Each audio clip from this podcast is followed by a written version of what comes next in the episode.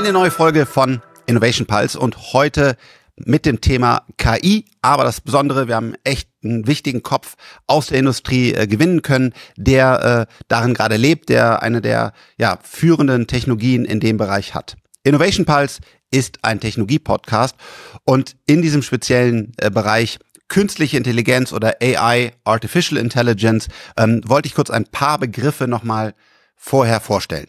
Das eine ist Large Language Models, also die LLMs. Was ist das eigentlich?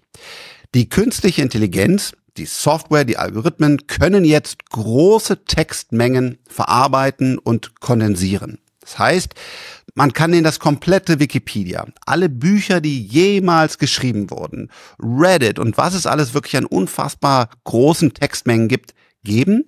Und jetzt können diese neuen äh, Architekturen das verstehen, verarbeiten und daraus dann ein äh, Language-Modell generieren. Das ist ein großer Durchbruch, weil wir Menschen können schon einiges verarbeiten, aber diese Modelle können viel, viel mehr verarbeiten. Das ist das Tolle. Es ist aber auch beschränkt darauf, dass es dann wirklich nur in Anführungszeichen Text kann. Das heißt, es gibt keine generelle Intelligenz, sondern es ist genau dieses große Textmengen verarbeiten können, kondensieren können und damit dann arbeiten können, aber keine großen mathematischen Sachen zum Beispiel dahinter zu, sehen. Dann GPT. ChatGPT ist ja der große Begriff, aber GPT bedeutet Generative Pre-Trained Transformer. Und das ist eine, ja, eine Familie von, von KI, die jetzt eingesetzt wird und auch äh, gar nicht von ChatGPT erfunden wurde, sondern auch von, von GPT generell von anderen Research-Papieren kommt. Und das wird an ganz vielen Stellen eingesetzt. Dann muss man immer unterscheiden, wo steht die künstliche Intelligenz gerade? Also ist es zum Beispiel eine sogenannte Narrow AI, die nur einen spezifischen Task erledigen kann. Also die kann zum Beispiel Dokumente lesen und sagen, hey, das ist eine Rechnung. Oder sie kann auf ein MRT oder CT gucken und sagen, ich glaube, ich habe da folgende Krebsart definiert. Das ist natürlich sehr nützlich.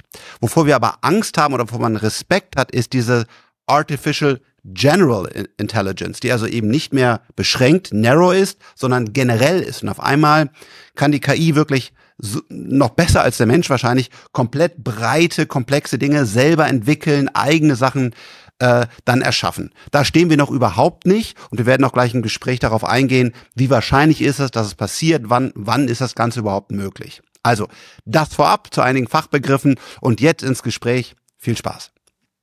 Ja, Lieber ähm, Jonas, vielen, vielen Dank, dass du, äh, dass du äh, Zeit für uns ähm, findest. Natürlich gerade bist du an einem sehr, sehr heißen Thema unterwegs, aber für die paar, die dich noch nicht kennen, sozusagen, starten wir doch einmal. Äh, wer bist du und was machst du? Ja, gerne. Ich freue mich hier zu sein. Ich bin Jonas, bin Gründer, Geschäftsführer der Aleph Alpha. Ähm, ich habe einen Engineering-Background, komme vom KIT, habe eigentlich mein ganzes Leben lang vor flackernden Bildschirmen gesessen und gecodet als Investmentbanker, als Berater, drei Unternehmen gegründet und war vor Aleph Alpha im Apple, bei Apple in Kalifornien in der Leitung der KI-Forschung, in deren Abteilung für Spezialprojekte, also das Zeug, von dem man nicht wissen soll, dass Apple dran arbeitet. Wow, okay. Ähm, sehr, sehr, sehr spannend. Ähm, vielleicht was für die äh, Zuhörer auch interessant, wie war es denn bei Apple? Also das ist nicht so, so quasi so ein, wie kann man sagen, so ein Traum, ne? So eine, so eine große äh, Traumwelt. Äh, wie waren, wie waren da deine Erfahrungen? Ja, absolut. War für mich wie ein Traum. Ich kann mich noch dran erinnern an den Tag, als ich mit äh, vorm Infinite Loop, das ist das alte Apple Headquarter stand, mein mein Badge an den Kartenleser gehalten hat. Kartenleser wird grün, alle Türen gehen auf. Und dann gesagt, un, es ist unfassbar. Ich bin jetzt ein Teil von Apple. Ähm, ich war auch einer der ersten Leute, die in das neue äh, Apple Office, in dieses Spaceship kommen. Und ähm, bei Apple insgesamt ist natürlich äh, eine beeindruckende Firma.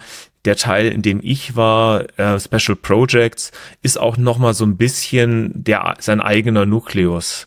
Mhm. Also Apple ist, was Operations angeht, was den normalen Betrieb, also iPhone und Software und Produkte angeht, äh, funktioniert sehr anders als der AI R&D. Ähm, ist auch irgendwo klar, muss auch so sein, denn beim AI R&D äh, ist das Ergebnis nicht ein Produkt, was man einfach ausführen kann, sondern das Ergebnis ist Erkenntnis.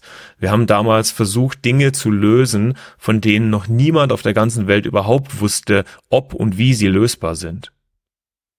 Das heißt, Ähm, du sagst eigentlich auch, dass, dass Apple da gerade im, im AI Research doch stärker ist, als das vielleicht öffentlich wahrgenommen wird. Für mich zumindest aktuell. Ja, genau, absolut. Das ist äh, typisches Apple-Problem, dass ähm, Apple ähm, all, all die Dinge, an denen sie arbeiten, die nicht released sind, die halten sie eben sehr stark unter Verschluss. Und das hat sogar so weit geführt, dass Apple ähm, keine Publikationen unterstützt hat und dass Apple nur inkognito auf Konferenzen war. Und das war eine der Sachen, die zu meiner Zeit eben mit geändert wurden, ähm, dass Apple zum ersten Mal ähm, mit mir dann auf der New Europe's war und dort eine Präsentation ge gehalten hat und gesagt hat, wir sind Apple AI R&D. An diesen Themen arbeiten wir, auch so ein bisschen ähm, Arbeit Zwischenergebnisse gezeigt hat. Auch was war auch was von mir dabei, war ich recht stolz auf meine erste Contribution Contribution zu einer Europe's Presentation. Ähm, aber das ist natürlich eine Sache, die Apple immer noch wenig macht und dadurch entgeht Apple natürlich viel auch Kritik. Ja, man hat ja gesehen, Facebook hat oder Meta hat jetzt einiges an Kritik für den, für das Metaverse Zwischenergebnisse bekommen dem entgeht Apple natürlich. Und für Apple ist natürlich entscheidend dieser, dieser Surprise and Delight beim Launch von neuen Produkten. Ja, das ist natürlich eine der Sachen, die für Apple-Fans und für Apple an sich einen ganz wesentlichen äh, Teil der, der Marketingstrategie ausmacht. Surprise and Delight. Sehr schön. Aber glücklicherweise, wenn ich das sozusagen so egoistisch sagen darf, äh, bist du zurückgekommen nach Deutschland, weil mir Europa auch sehr am Herzen liegt und du hast 2019 Aleph Alpha gegründet. Ähm, Erklär uns doch nochmal, ähm, genau, wie, wann du gegründet hast, wie das war und dann auch noch vielleicht ein bisschen mehr Hintergrund äh, zum Unternehmen und auch vielleicht zum Produkt. Ja, gerne.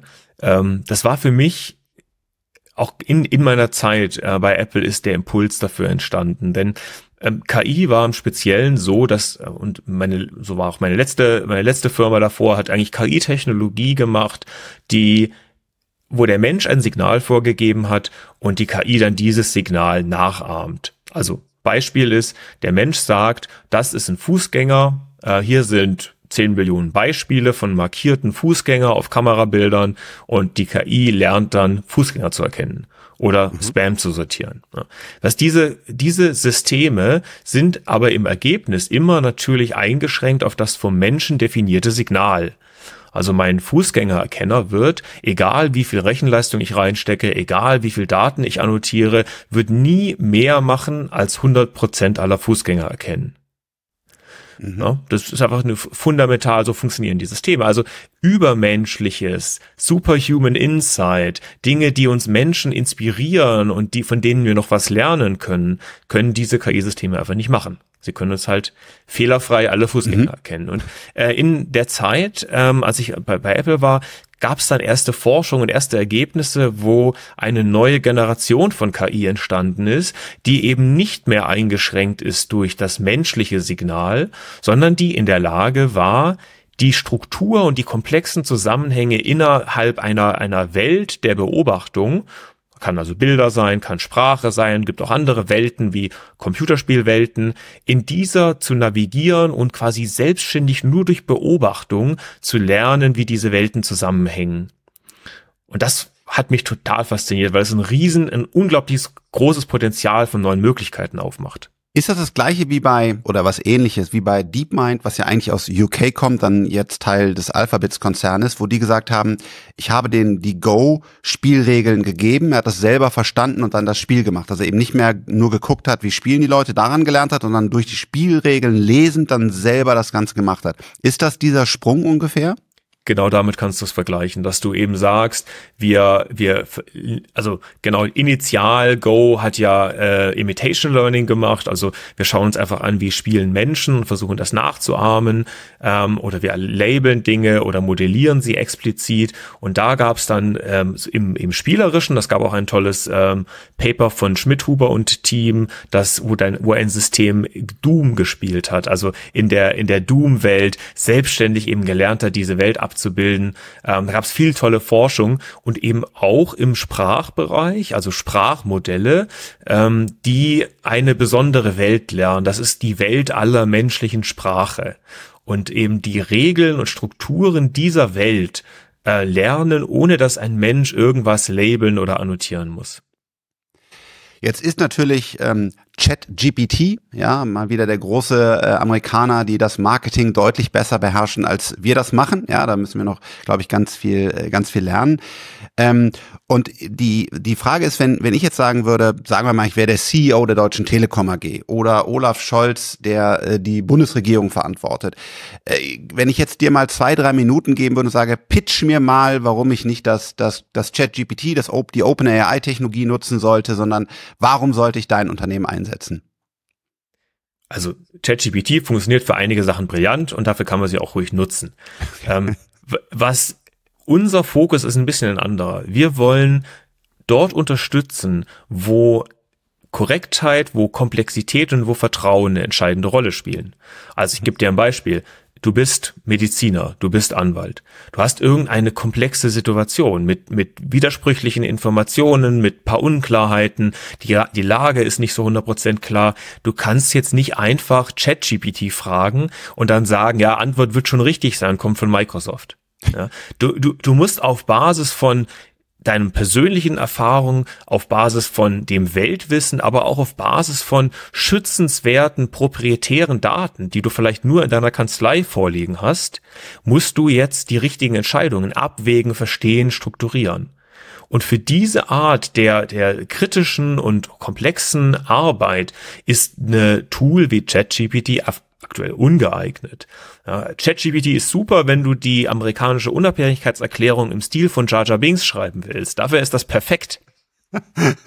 okay, aber es halluziniert, das heißt manchmal genau das, denkt es was, es weiß etwas und bringt das dann natürlich auch relativ so confident, also selbstsicher rüber und sagt, so ist das, aber in Wirklichkeit ist das kompletter Blödsinn.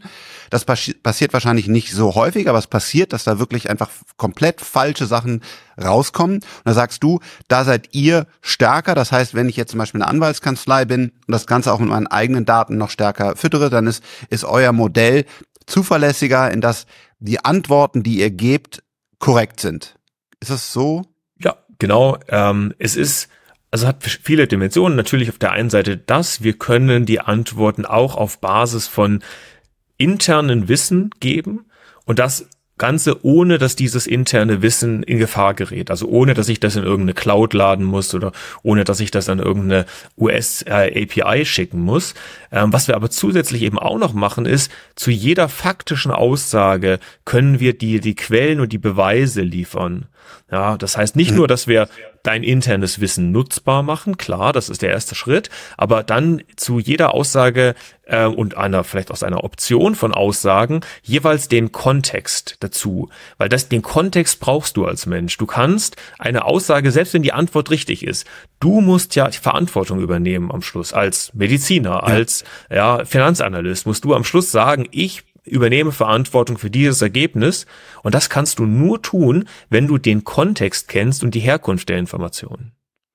Und äh, wenn ich, also wahrscheinlich hast du darauf angesprochen, dass ihr on-premise lauft. Das heißt, ich kann auch eure Modelle in meinem eigenen Rechenzentrum laufen lassen. Ist das, ist das so? Genau, das geht. Ähm, aber natürlich auch in jeder Cloud. Also viele unserer Kunden sind auch in Cloud-Umgebungen und würden das gerne dort laufen lassen. Du kannst es auf jeden Fall in deinem geschützten Bereich machen. Also ja, ob der jetzt eine Cloud ist, ob das On-Premise ist, spielt dabei gar keine so entscheidende Rolle. Wir haben auch ein Rechenzentrum, also wir haben auch einige Kunden, die äh, bitten uns, dass wir die Technologie aktuell für sie betreiben. Und wie bekomme ich jetzt die Daten da rein? Nehmen wir das Beispiel Anwaltskanzlei oder wo immer das für dich am besten passt. Was ich übrigens auch will, weil ich bin gar nicht so datenscheu, äh, sondern ich habe nicht so viel zu verstecken. Also ich will natürlich rechtskonform mich bewegen, aber ansonsten würde ich eigentlich ganz gerne, dass ihr und auch ChatGPT und andere möglichst viel von meinen E-Mails und alles lest, damit ihr einfach besser antworten könnt. Wie bringe ich jetzt die Daten in euer System? Kann das jeder? Brauche ich dafür einen Experten? Wie, wie funktioniert das? Vielleicht noch eine Ergänzung zu dem Punkt, den du angesprochen hast. Also es geht ja hier nicht um Strafverfolgung und so. Es geht ja hier darum, dass Unternehmen zu Recht die Grundlage ihrer Wertschöpfung in Gefahr sehen mit ihrem IP. Ja. ja, das interne Wissen, die internen Prozesse sind ja im Wesentlichen äh, das, was Unternehmen stark und groß machen. Und dass sie da natürlich sagen, auch wenn sie jetzt an sich nichts zu verstecken haben, schützen sie ihr IP und schützen sie ihre Existenzgrundlage. Und das verstehe ich schon sehr gut, ähm, dass man das macht. Und ähm, zu deiner Frage, wie kommt das ins Modell? gibt zwei Dinge, die man, die, die du beide machen kannst und die du auch kombinieren kannst.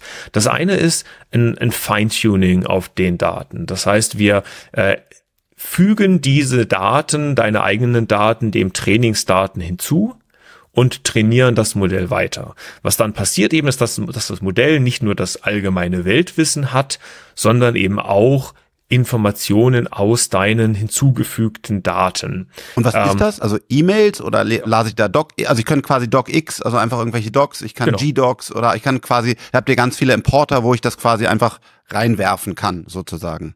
Genau, alles, was sich am Schluss in ein, in ein Freitext, also in ein ja, äh, Text, äh, Raw-Text-Format konvertieren lässt. Ja, und das ist im Prinzip, aus, kannst du aus Datenbanken nehmen, kannst ein Wiki nehmen, ähm, kannst im Prinzip alles, alles nehmen, was Text enthält. Ähm, diese Form, das sogenannte Feintuning, hat ein paar Nachteile. Äh, ein Nachteil ist eben, dass die Aufnahmefähigkeit des Modells natürlich trotzdem nur begrenzt ist. Also nur weil ich mal jetzt ein, ein Datum hinzugefügt habe zum Feintuning, ist es noch keine Garantie, dass das jetzt auch vom Modell richtig gelernt wird. Ähm, und ich kann dann diese Information, wenn sie denn da mal drin ist, auch gar nicht mehr so einfach entfernen und so. Also dieses Feintuning ist prinzipiell geeignet, um die das Allgemeinwissen des Modells zum Beispiel auf eine gewisse Industrie oder auf eine gewisse Umgebung, Anwendungskontext zu spezialisieren. Mhm. Der, der zweite wichtige Punkt ist, dass das Modell zur Laufzeit die Möglichkeit hat, diese Information nachzuschlagen.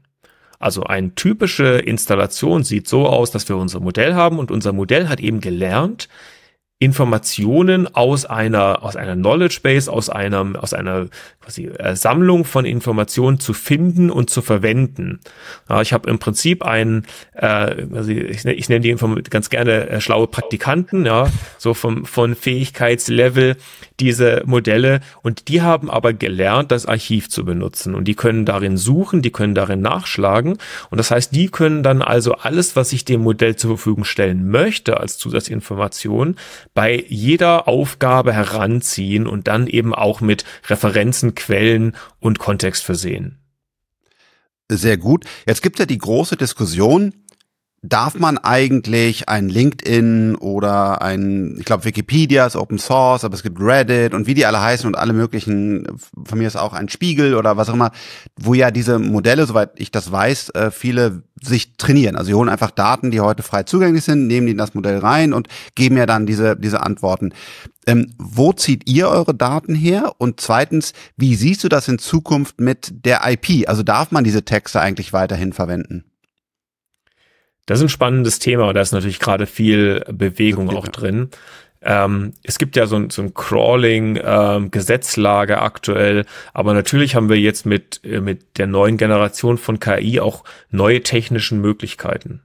Inhaltlich passiert jetzt nichts anderes, als was schon immer passiert ist. Es werden ähm, Common Crawl, also äh, Kopien des Internets genommen, die werden äh, gesäubert, die werden so ein bisschen strukturiert und daraus wird, wird, werden KI-Systeme gebaut. Das ist im Prinzip nichts Neues und war eigentlich schon immer so. Und jetzt kommen aber natürlich die ähm, die Plattformen und, und Firmen, die gewisse Daten haben, Reddit hast du genannt, ja, aber es gibt natürlich viele, gibt Stack Overflow, also viele tolle Unternehmen, die die äh, wichtige Plattformen haben mit Daten hoher Qualität und die äh, sagen jetzt Moment mal, ja, ist vielleicht jetzt irgendwie nicht nicht so äh, smart, dass wir hier alles total frei zugänglich haben und dann am Schluss andere daraus kommerziellen Nutzen ziehen und vielleicht wollen wir beteiligt werden. Ähm, aus aus meiner Sicht, also juristisch kann ich das gar nicht einschätzen, wohin da die Reise gehen wird. Ähm, aus meiner Sicht, was mir nicht gefällt, ist, äh, Daten zu verwenden, die explizit markiert worden sind als ähm, nicht kommerziell oder als nicht verwendbar. Also wenn jemand, wenn jemand sagt, dieser, dieses Datum ist eben explizit von den Lizenzen, die ich mitgebe, äh, eingeschränkt in der Verwendung, zum Beispiel eben für nicht kommerzielle Nutzung, ja, dann äh, finde ich, sollte man das auch äh, respektieren und sollte daraus kein kommerzielles Modell bauen. Das heißt, dein, dein Vorschlag jetzt mal im aktuellen Stand wäre, ähm, alles ist quasi frei, es sei denn, es wird so markiert, was ja sehr einfach möglich ist und der, der Rest ist dann, ist dann halt eben frei. Bis andere sollte man dann auch absolut 100% berücksichtigen, sagen, das ist halt eben nicht zum, zum Trainieren von anderen Modellen gedacht. Okay. Das finde ich sinnvoll, genau. Ja. Ja, dann kommen wir jetzt mal zum Thema so Finanzierung. Ja, ähm, wir äh, genau in, in, in Europa, wir sind natürlich in einer völlig anderen äh, Dimension unterwegs. Also gerne auch, wenn du das anders siehst. Ich sage jetzt mal gerade, wie ich das bei unseren Deep Tech Startups bisher so so erlebt habe.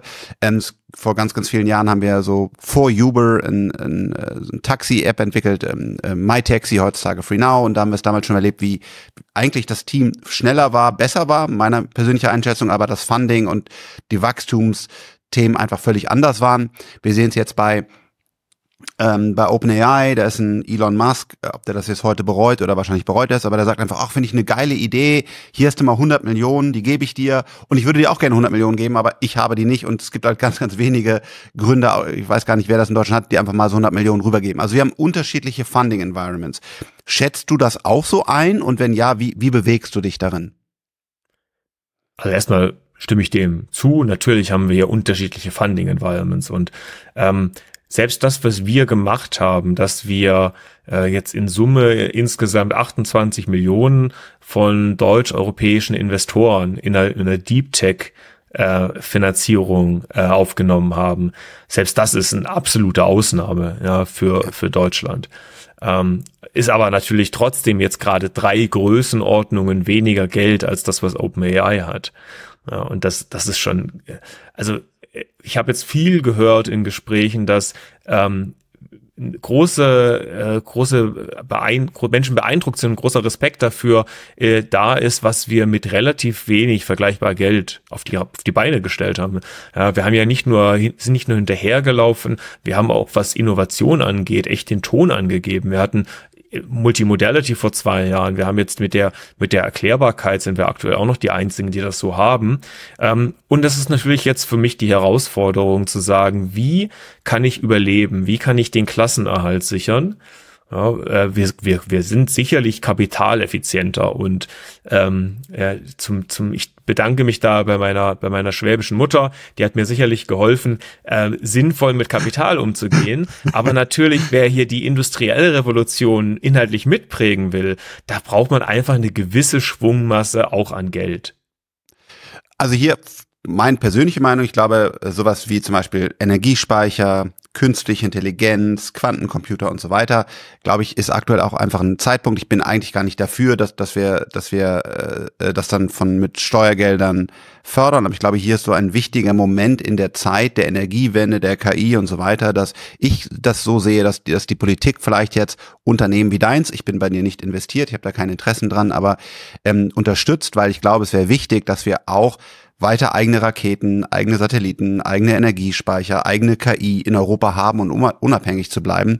Und das aktuelle Fonds Environment in Europa hat einfach nicht die Firepower, dass du dir mal eben 500 Millionen oder auch Milliarde, die du glaube ich auch sehr sehr gut äh, und, und sinnvoll einsetzen könntest, äh, bekommst, damit du halt hier weiterhin, obwohl du so dank deiner Mutter so kapitaleffizient bist, äh, glaube ich, ist das ein äh, ist das ein ganz ganz wichtiges äh, Thema.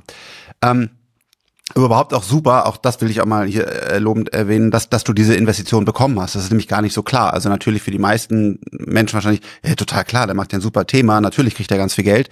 Nee, äh, das ist leider nicht so, sondern selbst in so einem Thema ist es manchmal wirklich schwierig, Kapital zu gewinnen, weil es halt eine langfristige Investition ist, die Cashflows nicht so schnell kommen und das ist gar nicht äh, und eine Menge Investment auch auf der, auf der äh, Hardware-Seite benötigt oder, oder, oder CPU-Zyklen, die du kaufst, weil du einfach eine Menge berechnen musst. Also ist gar nicht, gar nicht so selbstverständlich. Genau, und ähm, auch weil es, weil es eben so ein technisches Thema ist. Gell? Du kannst äh, aus Sicht der Investoren ist es schon eine, eine, auch eine tolle Leistung gewesen, dass diese Investoren, die wir jetzt eben haben, in der Lage gewesen sind und, und das technisch zu evaluieren. Ja? Weil du musst ja, wenn du so ein Investment machst, musst du ja sagen, äh, ist das jetzt ein Spinner, der mir hier irgendwie einen vom, vom Pferd erzählt, oder ist das wirklich ein Team, was auf Weltklasse-Niveau KI bauen kann? Ja, und, und das ist natürlich schwieriger zu evaluieren vielleicht, als wenn man halt eine, ein Business hat, was direkt Umsätze macht. Da kann man einfach in die BWA schauen und dann sagen, ja, okay, die Umsätze sind da. Ähm, kommen wir mal zu einem anderen, für mich schon wieder Europa und USA-Thema. Wir haben ja diese großen, die Googles, die Alphabets, die Microsofts, also Alphabet, Microsoft, Tesla und so weiter, wer da alles als, als Großunternehmen rauskommt. Ähm, mein aktueller Eindruck ist, dass Microsoft quasi der, der Gewinner ist. Jetzt zumindest marketingtechnisch. Ähm, Alphabet hat eine unglückliche Präsentation gemacht. Man weiß gar nicht, ob, wo, wo die da stehen. Ähm, Apple hat noch gar nichts gezeigt. Da hast du gerade schon mal gesagt, da mag noch was kommen. Amazon, ja, hat jetzt im Cloud-Bereich was gemacht. Wie glaubst du, sind diese Großen aufgeteilt? Werden die da alle relevant mitspielen können oder ist jetzt, ist es auch mal ein Zeitpunkt, wo vielleicht ein eigentlich too big to fail, so ein Winner vielleicht auch mal rausfällt, weil wir in so eine andere Generation, äh, ähnlich wie äh, Mobile Apps oder andere große Disruptionen, die stattgefunden haben, dass da einer vielleicht auch als Verlierer in drei, vier Jahren dasteht? Das ist absolut möglich. Okay. Ich, ich bin überzeugt, dass jeder von den Großen den Anspruch an sich selbst hat, nicht zu den Verlierern zu gehören. Klar. Ja. Ähm, und die großen Technologiekonzerne, die sind ja im Charakter schon fast halbe Hedgefonds. Ja, im, im Sinne, dass sie eben viel Geld haben und dass sie eben kaufen, aber auch selbst venturen und, und selbst Innovation treiben und damit eben ähm, einen Fokus haben auf die Wertschöpfung der Zukunft. Ähm, das heißt, das ist sicherlich etwas, was auf die eine oder andere Art und Weise in, innerhalb je, jedes dieser Technologiegiganten passiert. Ähm, es werden wahrscheinlich trotzdem nicht alle gewinnen. Ähm, ich, es muss aber auch nicht sein, dass es am Schluss nur einen gibt. Also Winner takes all. Microsoft hat sicherlich eine interessante Positionierung, gerade auch im Bereich Enterprise, ähm, wo wir uns ja auch bewegen. Ähm, aber ähm, dort ist aus meiner Sicht noch nicht klar, wie am Schluss die, ähm, die Welt aussehen wird, wenn sich der Staub gelegt hat. Das heißt, ein Alphabet, sagst du, sollte man noch nicht abschreiben, sondern ähm, da könnte auch noch einiges an guter, positiver Überraschung passieren? Also Google und, und Alphabet hat äh, im Bereich KI eigentlich immer die Nase ganz vorne mit dabei gehabt. Ähm, die haben den Transformer sogar erfunden, also ja, ja diese ja. Modellarchitektur. Die haben, äh, es gab mal eine Zeit, wo man das Gefühl hatte, dass ähm, der gesamte Markt an brillanten KI-Entwicklern ähm, und Forschern komplett von, von Google und Alphabet ähm, gecornert wurde. Also es gab wirklich eine Zeit, wo man das ist nicht mehr ganz so eindeutig, aber sie haben auf jeden Fall äh, klasse Leute. Sie haben genug Geld, der Money Tree funktioniert noch, die, die Werbeeinnahmen. Sie haben viele Daten und so. Also da ist auf jeden Fall noch viel Potenzial. Gleiches übrigens natürlich für Apple. Ja, Apple ist weniger laut, aber äh, und Apple ist auch oft nicht unbedingt der Erste, wenn es um äh, neue Innovationen geht. Aber ähm, es wäre nicht das letzte Mal, äh, nicht, das erste Mal, dass Apple dann als zweiter, als dritter die Sache dann aber so gut macht, dass sie dann dennoch einen großen Marktanteil bekommen. Wow, da bin ich sehr gespannt, weil die sind ja gefühlt nicht so stark im Cloud-Bereich, sondern die sind halt auf dem Device, ne? Und dann genau, vielleicht kann man da auch ganz interessante Daten mit den persönlichen Daten machen, verbunden mit mit Modellen. Ähm, bisher habe ich die im Cloud und auch im ähm, AI-Bereich nicht super stark empfunden, aber genau, vielleicht überraschen die uns von innen. Das fände ich sehr spannend, auch für mich toll, weil ich habe Apple-Geräte im Einsatz und und die Software, äh, wenn dann da was äh, passiert. Für mich die noch spannendere Frage ist entsteht hier ein, ich will jetzt mal sagen, 100 Milliarden plus was ist immer die, die Kapitalgröße, als dass man von internationaler Relevanz spricht, zum Beispiel so ein Spotify im Musikbereich und so weiter. Wir haben ja leider fast alles verloren, also die, die Suche an, an, an Google und Office und so weiter brauche ich nicht alles zu erzählen und Mobile auch. Jetzt ist meine Frage, hast Siehst du eine Chance für dein Unternehmen oder vielleicht auch für andere Unternehmen aus Europa in dieser neuen Industrie, dass wir jetzt doch noch mal eine Chance haben, ein 100 Milliarden plus Unternehmen hier aufzubauen, so dass wir mal wieder auf Augenhöhe oder als kleinerer Partner, aber als deutlicher Partner äh, an diesem Thema mitarbeiten können? Absolut. Das ist jetzt die Zeit, in der Imperien gebaut werden oder halt eben verteidigt. Also ja. es gilt natürlich auch für jedes Unternehmen, nicht nur für europäische Unternehmen. Ich spreche auch mit, mit Unternehmen außerhalb Europas.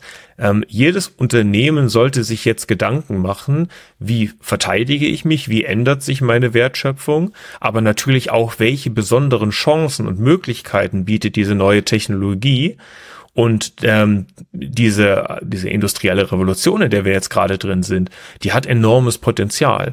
ähm, und das kann man nutzen, das kann man als Startup nutzen, das kann man in einer besonderen Branche nutzen. Ähm, es muss auch nicht alles immer gleich 100 Milliarden wert sein. Wenn wir jetzt viele ähm, neue Startups haben, viele Mittelständler, die die Technologie auf eine schlaue Art und Weise nutzen, dann wird das unser gesamtes Wertschöpfungspotenzial in Europa stärken. Ja, das muss gar nicht unbedingt immer so sein, dass es dann ein Flaggschiff gibt, was gigantisch wertvoll ist. Ich würde mir wünschen, dass alle Unternehmen, die wir haben in Europa, die Chancen der Technologie äh, in ihrem Sinne erkennen und nutzen können. Okay. Kommen wir auf äh, teilweise auch die dunkle Seite sozusagen äh, von von wo, wo ich natürlich auch super gerne mit dir darüber spreche, weil du ja wirklich einer der der wichtigsten Köpfe weltweit in in dem Bereich bist. Wie siehst du das? Ähm, freust du dich auf der einen Seite daran entwickeln zu können, vielleicht neue Kunden zu gewinnen und so weiter, und, aber auf der anderen Seite manchmal am Wochenende sitzt du auch da und denkst, oh, bald übernehmen uns die Maschinen, äh, wir kommen zu einem Zeitalter, wo das so intelligent wird, dann, dann übernehmen die die digitalen Autos und Roboter und dann löschen die uns alle aus, jetzt mal ganz schwarz-weiß.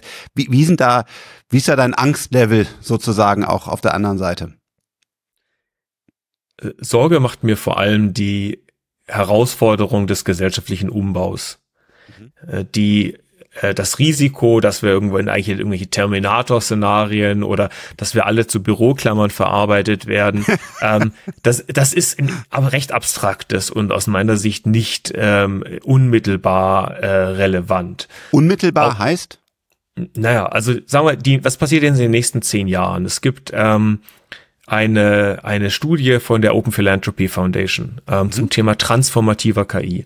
Und in der Studie stellen sie sich die Frage, ähm, wann kann der Mensch transformative KI bauen und definieren das als KI, die einen Großteil der, der Wissensarbeit ähm, machen oder transformieren kann, also dass wir quasi Wissensarbeit völlig neu stattfindet und dass KI auch eigenständig neues Wissen, neue Innovationen erzeugen kann, eben wie das aktuell nur Menschen können.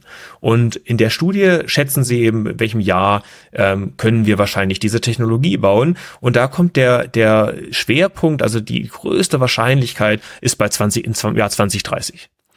Ja, und das, das halte ich für plausibel. Ich glaube, bis so, 20. Du glaubst im Jahr 2030? 30, das, das ja. ist ja nicht mehr so lange hin.